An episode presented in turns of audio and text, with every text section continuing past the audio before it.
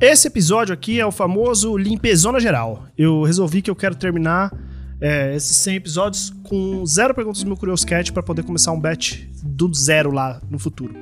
E eu vou responder todas que tem aqui agora, naquele famoso jeitão. Perguntas rápidas e respostas mais rápidas ainda, para poder é, contemplar os meus ouvintes que me mandaram perguntas. E se por acaso a sua pergunta não foi lida neste episódio, Felizmente ela se perdeu no tempo, no espaço e ela realmente não foi lida mesmo. Desculpa, você pode até mandar de novo para minha próxima temporada. Então vamos lá.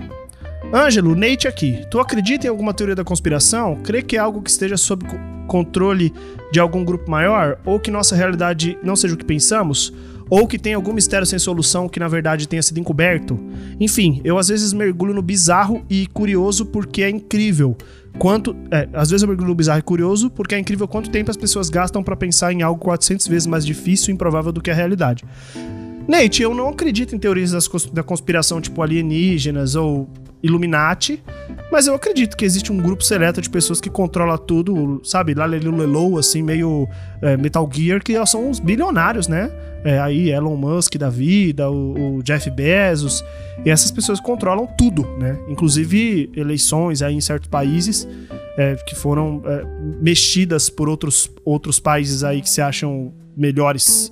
Então acredito sim, cara. E outra, né, meu? A morte de Eduardo Campos, na moral, que foi assassinato. Enfim, vamos lá. Segunda pergunta. Salve Ângelo, fala aí sobre ser demitido ou perder, perder contrato de emprego, estágio, freela, essas coisas. Cara, eu, uh, eu fui demitido da Folha porque foi demissão coletiva e eu rodei. Né, no, junto com, com, várias outras pessoas. Então não foi, um, não foi demitido por culpa minha, né? Vamos dizer assim. Foi por causa que a empresa cortou. Eu nunca fui demitido. eu sempre demiti, eu sempre saí dos projetos, eu sempre pedi para sair é, do, dos empregos e tal. É, então não teve, né? Quando meu primeiro emprego professor de inglês, eu, eu me demiti.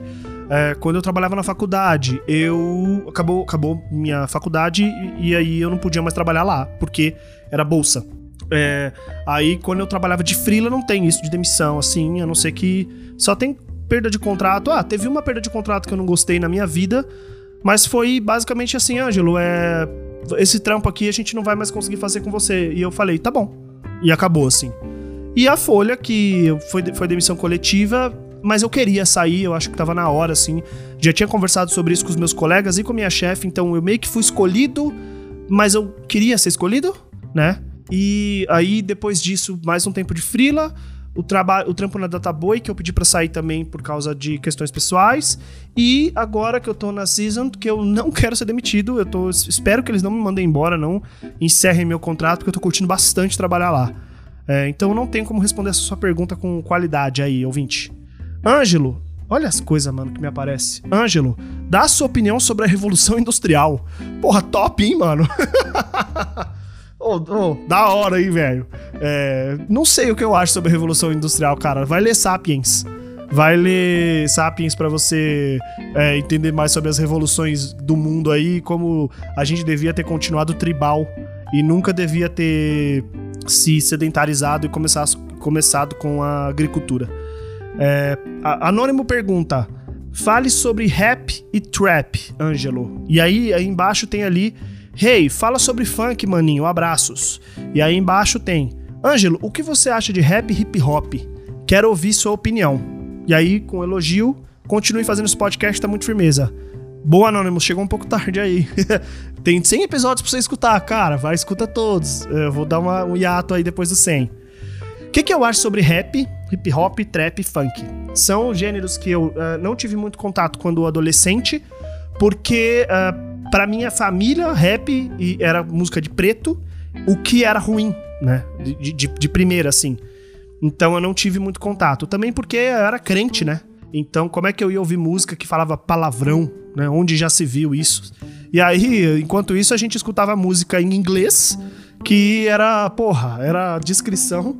Pensa, candy shop, né? É, isso era descrição de sexo e o caramba a gente não sabia. Uh, eu sabia, mas eu não contava, né? Porque inglês eu podia ouvir. Nunca foi muito o estilo que eu, que eu curti, rap, falando de rap principalmente aqui. É, só que é um, é um estilo que eu tenho começado a ouvir mais ultimamente mesmo. tentado pegar pra sacar porque eu acho que é divertido, assim, é legal ouvir, entender melhor o que os caras estão falando, a condição é, é, que, que os caras estavam quando eles fizeram as músicas. Quem são essas pessoas que estão fazendo, qual, o que, que representa elas, o que, que elas representam. Então acho, acho divertido. Então, por exemplo, eu não, não sou fã de nada ostentação, assim. Não gosto de nenhum tipo de tipo, rap ou, ou, ou trap ou uh, funk, ostentação, carro, dinheiro, nanana, não gosto, porque eu acho meio fútil, acho meio besta. Só que eu não acho ruim, entendam bem, não estou dizendo que é ruim, tá? Em nenhum momento desse podcast. Já achei funk música ruim? Já achei, mas eu era trouxa, né? Antigamente, né? Hoje eu olho e falo, cara, pelo amor de Deus, é do caralho e as pessoas, elas deviam ouvir mais ainda, porque tem muita riqueza, muita riqueza. É, Problema da nossa adolescência, da nossa geração, que eu olhava pra funk e achava que era música de pobre. E aí não podia gostar, saca? Uma idiotice do mundo. Uma idiotice, né, mano? É, sobre trap, eu tive pouca experiência. E também é o tipo de som que às vezes a letra não me atrai muito. Porque é muito. Ah, puta. Tristeza. All my friends are dead. É, e. Hey, ho, scream! Não, não, não curto muito, não é muito minha praia. Mas me apresentem. Pelo amor de Deus, me apresentem, porque eu quero conhecer mais. É, rap, trap, que seja o, o, os gêneros ou funk, me apresentem que eu quero ouvir. É, então, esses dias eu tava ouvindo é Heavy Baile. Heavy Baile, né, Jana? Que é funk, não é?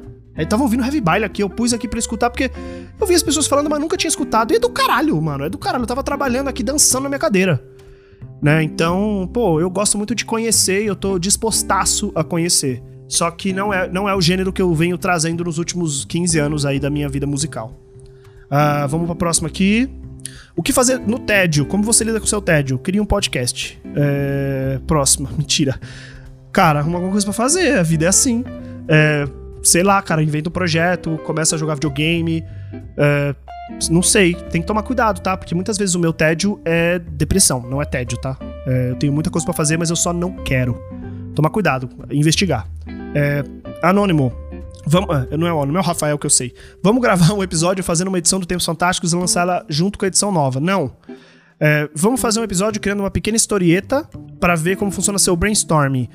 É, porra, é difícil, cara. Eu tenho criado muito pouco ultimamente ficção. Então eu tô bem, bem travado, na real, na minha criação de ficção. Não sei se eu teria segurança para fazer um brainstorm agora, assim, uma história de do nada, né? Então tô, tô bem inseguro em relação a isso. É, bora fazer um episódio feliz sobre o Tempos Fantásticos. Talvez, Rafael, se um dia o Tempos Fantásticos voltar, a gente possa fazer esse episódio. Por enquanto, é apenas uma memória. É, Anônimo pergunta: Você tem um orçamento ilimitado, uma máquina de teletransporte e todas as pessoas que você gosta estão com agenda livre também. Como seria seu fim de semana dos sonhos? Gente, suruba, né? Óbvio. Porra, orçamento ilimitado, uma máquina de teletransporte e todas as pessoas que eu gosto estão com agenda livre. E interessadas, eu vou adicionar aqui é, é, edição, é, é, nota do, do editor. E interessadas. Cara, uma suruba, uma mega suruba, numa ilha é, afastada e orçamento ilimitado, então, porra, ia ter de tudo. Comidas das melhores comidas, das melhores bebidas, substâncias ilegais, é, ilimitadas, ilimitadas menos uma ou outra substância que aí não é muito minha cara, mas as que eu gosto iam ter ilimitadas. E ia ser a suruba de muitas pessoas, todo mundo feliz, sorridente. E é isso. E sem pandemia, porque como eu tenho orçamento ilimitado, eu já paguei vacina para todo mundo. Próximo. Qual era a sua estratégia de dissuasão? Que palavra bonita, né? Dissuasão. Qual era a sua estratégia de dissuasão quando precisava pedir algo pro seu pai? Que com certeza a primeira resposta seria um não. Eu não lembro. Essa pergunta o Felipe que fez faz um tempo, faz nove dias. Eu não consegui responder porque eu não, não sei. Cara, é, eu negociei. Meu pai, era, meu pai era, era comerciante, então ele é muito bom em negociar as coisas, cara. Então era sempre uma troca. Meu pai. Uh, ah, já sei, um exemplo. Eu queria fazer tatuagem. Meu pai não queria que eu fizesse tatuagem. E eu queria fazer tatuagem. Meu pai não queria que eu fizesse tatuagem. Aí a gente discutiu muito. Eu cheguei nele fazendo que ia fazer uma tatuagem no braço e no, no, antebraço, ele falou que não ia fazer tatuagem. Eu falei que ia fazer uma tatuagem no antebraço. Aí ele falou: Não, no antebraço não. Eu falei: Ah, então aonde? E aí eu comecei a descobrir que tinha a possibilidade de um lugar. Aí a gente chegou na conclusão de que até eu sair de casa, até eu sair da casa do meu pai, eu, eu podia tatuar todos os lugares do meu corpo escondidos. Então eu podia tatuar meu ombro, meu, a parte de cima do meu braço, meu peito, que foi onde eu tatuei, até que eu saí da casa do meu pai e, e rasguei meu RG, tatuei a mão, foda-se. É, anônimo pergunta: Constrangimento, a sua história com ele. Já tive muitos, hoje eu tenho muito pouco. Eu acho que sempre tô passando vergonha. E eu acho que sempre eu tô é, incomodando as pessoas. Então, o segredo não é, é evitar o constrangimento, é estar sempre constrangido. Próximo. Salve, salve, Ângelo. Belezinha? Belezinha, anônimo. Como lidar com a frustração e sentimento de impostor? Abraços. Eu não sei. outra, outra coisa. O, o, segredo de lidar bem com a síndrome do impostor é você estar sempre tendo síndrome do impostor para tudo que você faz. E aí você não tem como viver outra vida. Cara, eu ainda acho que tudo que eu faço é uma farsa, de que ninguém gosta do que eu faço, de que eu sou um, um, uma mentira nesse mundo. Eu ainda acho isso. E eu não sei como que vocês aguentaram sem podcast, porque claramente é um, é um lixo e não presta, e é feio e é chato. É, então eu não sei lidar, não sei lidar, cara. Se você descobrir, por favor, me fale, porque é para isso que eu faço terapia há muitos anos, para aprender a não ter síndrome do impostor. Ângelo, diz aí quais as melhores perguntas que. Opa, essa aqui. Essa aqui eu vou responder no episódio 100. Então, acabou. Zerei meu Curioscat, gente, olha aí. Muito obrigado por vocês terem ouvido até aqui esse episódio enorme. Espero que na próxima temporada vocês mandem mais perguntas para eu poder continuar com este produto do audiovisual, na verdade do áudio-áudio, é, que é o podcast. Beijos e para mandar novas perguntas, curioscat.me barra oicronofóbico. Tchau!